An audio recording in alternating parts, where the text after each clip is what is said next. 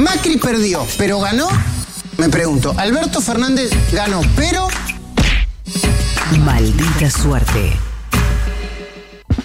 Gerardo, no sé si eh, ves la fecha Sí. hoy. ¿Qué fecha? Es eh, jueves 14 de mayo. Sí. O sea, Eh. vos me dijiste varias veces que la prueba de personajes era solo por el verano. que Bueno, estábamos- primero, primero que hubo una, No. la- una pandemia en el medio se suspendió. No, no, pero- Y lo que pa- también me agarró un poco el síndrome de Jordan, ¿no? Quiero seguir compitiendo, seguir compitiendo todo el tiempo. La semana pasada traje personajes nuevos y explotaron realmente en las redes. sí, bueno. Eh, en las redes me decían que soy un genio y Bueno, esas sí, ¿qué cosas. mensajes a la radio y dije, ¿para qué lo voy a cortar ahora si es un éxito? Quiero seguir ganando, Matías. Pero los personajes eran una basura. eh, Equipo que gana no se toca. No, pero es que no ganó el equipo. O sea, es- Cuando yo vea que mi talento está en declive, voy a ser el primero en dar un paso al costado. Oh, sos un boludo. Empecemos, dale. Vamos, ¿qué, qué tenés? A ver. no te voy a defraudar, Matute. No sé, Matute. No- Matutingui. No, me digas así, Eh. encima. me- por favor. Empezá con la. Aprobó personaje. Atención, chicas, en sus casas, Gaby, Ok. Ori. Ok. Bueno, vamos Ay, entonces ay, con ay. el primero de los Esto Sale personajes. mal, siempre sale mal. Él es un profesional que toca los temas más prohibidos. No le escapa ningún tabú y puede responder las preguntas más íntimas y personales.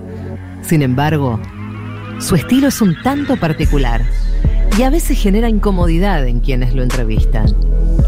Él es Alexander Ampolla, el sexólogo al que le da vergüenza decir palabras relacionadas al sexo y usa metáforas demasiado extrañas y complicadas. Seguimos en antes de la vuelta, pero después de haber ido. El magazine que toca todos los temas. Esta es nuestra sección 5G, en la que combinamos tecnología con sensualidad, claro, el 5G, te das cuenta, ¿no? Y por eso nos visita hoy el licenciado Alexander Ampolla. ¿Cómo está, licenciado? Estoy muy bien, gracias. ¿Cómo estás tú? Ah, es centroamericano.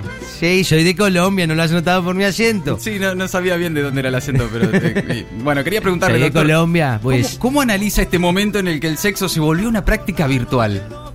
Bueno, a veces es un poco complicado hablar de estos temas, ¿no? Y más en este horario, pues, digámoslo de una manera delicada.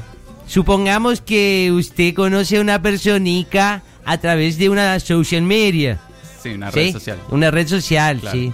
Y quiere, quiere, digamos, ¿cómo decirlo? De una forma delicada. Quiere desordenarle los sobrecitos de té de la góndola y se los quiere mezclar con el azúcar impalpable que está en la góndola de al lado, pues. A, a ver si entiendo, licenciado. ¿Los sobrecitos de té eh, serían las relaciones sexuales? Bueno, eh, no es tan difícil de entender, sígame pues. Bueno. Supongamos que una de las dos persónicas quiere recibir a los proveedores en la puerta del supermarket. Y Eh, los sí. quiere dejar pasar, digamos, para que hagan la descarga en el local. Pero, ¿cómo decir? Los proveedores prefieren firmar la planilla primero ¿Eh? y descargar después, ¿se, se- se entiende? Eh, más o menos, la verdad, licenciado. Yo quería preguntarle, ¿qué recomienda para la práctica de la autosatisfacción? Bueno, en ese caso puede, puedo decirte, a ver, como para no ser grosero, para no ser chabacano, para no ser ordinario, pues digamos que para ser delicado es que usted está en su casa y siente ganas de, ¿cómo decirlo? De rebobinar un cassette TDK ¿Eh? para escuchar canciones que le gustaban cuando tenía 15 años. Entonces agarra una viromesica de esas Vic rebobina la cinta y pone el cassette en el reproductor y ahí le da play y ahí escuchas Sopa de Caracol de Wilkins. Pe- pero eh, la, la verdad que no se entiende un pomo, licenciado. Eh, eh, pero bueno, bueno, claro, que es que es que como cuando que uno que quiere, ¿cómo decirlo de una manera elegante? Amasar la masa de una empanada de guachinango. Bueno, esa metáfora creo que se entiende Amasar mejor, la licenciado. masa, pero bueno, primero vieja, deja uno la mesada bien enharinada y mientras tanto vas preparando en una sartencica una cebollica bien picada, tu ¿Eh? carne molida, por supuesto tu guachinango. Pero- pero, Sí. Perdón, doctor, eh, hab- hab- hablemos claro. ¿Usted está hablando de la masturbación? bueno, Usted lo dice de una forma, usted. Bueno, pero usted es sexólogo. Digamos que uno le quiere coser el botón a la blusa, Oh, de va a ponerle el screensaver a su personal computer. ¿Cómo? Eh, Tener una entrevista con la embajada para obtener su green card, digamos, ¿no? no, pará, no, no, cortala, No sé pará. si me entiende. No, Gerardo, pará, no, no, no, no, no va esto. pero. ¿qué es lo que pasó? No, pues? es una mierda, pero no se entiende a dónde va este, el Bueno, es un sexólogo pu- pudoroso y colombiano. No. El acento extranjero noté que No, le suma mucho, eh, suma mucho. Es un la- personaje sin sentido, con metáforas muy pavotas. Eh. Suma mucho. No, el acento te salía como el orto, además. No. No me bueno, pare- bueno, no, no bueno, me- bueno, me bueno, bueno, bueno, bueno. Son opiniones, son No, opiniones. pero además, guachinango, no sé, no sé. Guachinango era más mexicano, Sí, sonaba me más que- Por eso, no, ni siquiera era colombiano. Es raro, Bueno, ¿no? bueno, puedo tener errores también. Traje otro personaje, este a pedido del público eh, ya había venido. Adelante, Gaby. Él es un importante analista de política internacional que en el actual contexto solo puede informar la dramática situación de un mundo al borde del colapso total. Pero tiene una particularidad cuando habla. Pronunciar la R. Y por eso le agrega una letra D adelante. No, Él es Draúl Rodríguez. no, no. Eh, buah. Buenas tardes, Raúl Rodríguez. Eh, ¿Cómo ve la situación actual? Hola, gracias por recibirme acá en la radio. Estamos en un contexto en el que las relaciones entre países están realmente drotas. ¿Cómo imagina que será el mundo después de la pandemia, Raúl? Eh, hay que hacer cambios rápidamente, rápidamente. Hay que integrar la diferencia entre pobres y ricos. Eh, no puede ser que la gente humilde corra detrás de un plato de comida como si fueran Pedros. Perros, digamos. Como si No, Pedros, Pedros, como Pedro Brieger. Ah, pero- Como Pedro Brieger, es muy de comer, Pedro. Eh, eh, usted dice entonces que no hay esperanza. Eh, se encendieron todas, realmente, Matías, todas las alertas drogas, ¿no? Si los líderes no cambian, solo nos va a quedar una cosa. ¿Qué?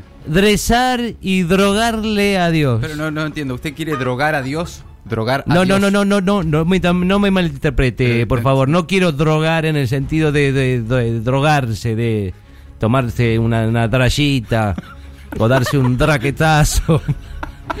Ni siquiera algo. Ni siquiera hablo de fumarse un podro. Hablo de pedir por favor. Pero bueno, el mundo va a resistir porque somos una raza romántica, rebelde. Ojalá que se terminen los dramones. No, no, pero pará.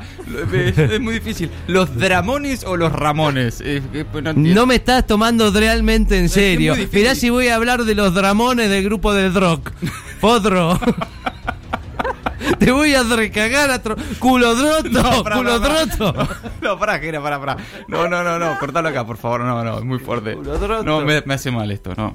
No, no, no me parece. no, pero ahora, ¿qué pasó? No, ¿Qué pero pasó? que- que el único chiste que le tiene es la D y la R. Es buen chiste, No, pero igual. parece que hubieras googleado palabras con R para llenar el guion de estas palabras. con No, no tiene ningún sentido, sinceramente. No, no me parece. Me hizo reír un poco, pero no.